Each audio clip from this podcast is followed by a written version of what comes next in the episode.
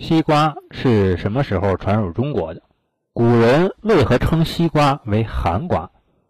瓜是个古老的象形文字，这两个字两边像瓜蔓，中间瓜蔓垂下，结出一个又圆又大的果实，这就是瓜。瓜字虽然早已有之，不过西瓜原产非洲，漂洋过海来到中国，那是西汉以后的事儿。中国自西汉时开设了与非洲大陆间的海上通道，自非洲大陆起，途经斯里兰卡及南洋诸岛。最终从福建沿海登陆，在西汉时期，西瓜正是沿着这条线路漂洋过海来到了中国。在那个时代，只有皇室成员以及王公贵族才有资格享用西瓜。不过，当时西瓜还不叫西瓜。南朝医学家陶弘景在《本草经集注》里面描述了一段奇特的瓜：永嘉有寒瓜甚大，可藏至春。明代医学家李时珍认为。陶弘景提到的这个寒瓜就是西瓜，也就是说，西瓜最早传到中国时名字叫寒瓜。西瓜这个名称的出现是在南宋。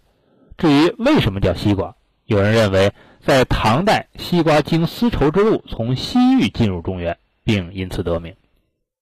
西瓜的名字叫了一千年，不过现在市场上销售的西瓜又有了很多有趣的名字。现在在南京最常见的。就是以数字命名的八四二四了，这个听上去像个密码代号的名字，源于他的出生日期。八四二四最早是由中国工程院院士、新疆农科院育种专家吴明珠培育的西瓜品种，是在1984年几十组试验配比组合中表现最为出色和优秀的24组配比，名字也由此而来。八四二四最初在上海南汇育种培育，后来也为其他地方种植。正宗的八四二四种子都来自新疆。除了八四二四，南京的夏天还有小蓝、特小凤、京心等品种的西瓜。小蓝是小型瓜，瓜瓤是黄色；京心是中型偏大的瓜。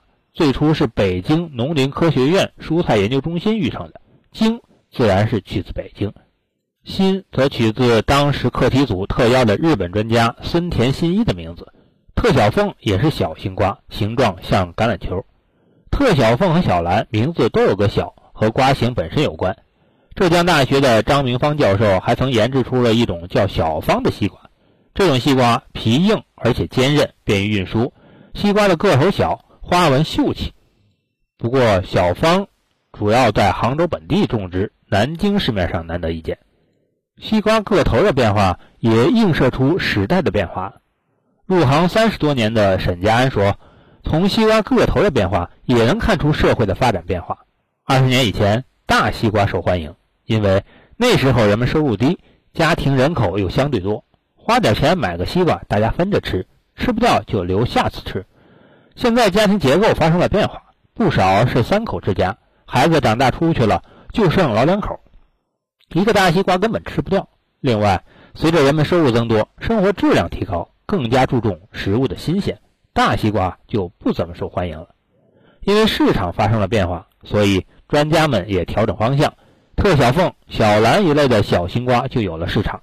当然，在有些地方，比如宾馆、饭店，大瓜的需求量还是很大。宾馆、饭店的果盘都是用大瓜做的。